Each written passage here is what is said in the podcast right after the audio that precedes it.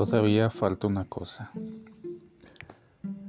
El encuentro del Evangelio de hoy, Marcos 10 y 17 al 27, ocurre en el camino. Un hombre llegó corriendo, tiene prisa por hacer una pregunta. Es curioso porque las personas generalmente buscaban a Jesús para resolver problemas, enfermedades, pero esta situación es diferente. Señor, ¿qué debo hacer para obtener la vida eterna? Es una pregunta de consejo, de felicidad, más interna que externa. Jesús fijó su mirada con simpatía en este hombre porque se dio cuenta de que era una buena persona. Sin embargo, cargaba la tentación de cerrarse en su pequeño círculo. Es por eso que Jesús dijo, aún te falta una cosa, es necesario ampliar, abrir, expandir. La vida demasiado afinada no es una vida feliz.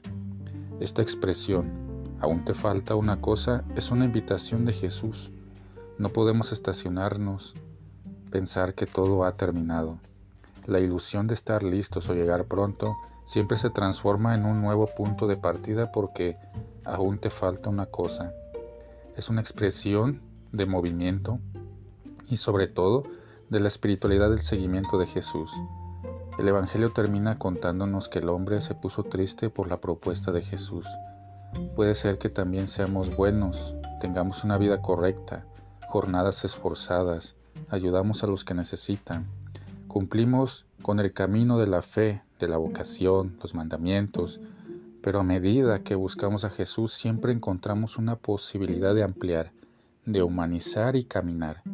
Aún te falta una cosa, es para todos nosotros, todos los días, precisamente el lugar de la felicidad, de darle sentido a la vida, de dar cuenta de la vida, vale la pena. Detenerse es solo para abastecer y continuar el camino hasta la eternidad.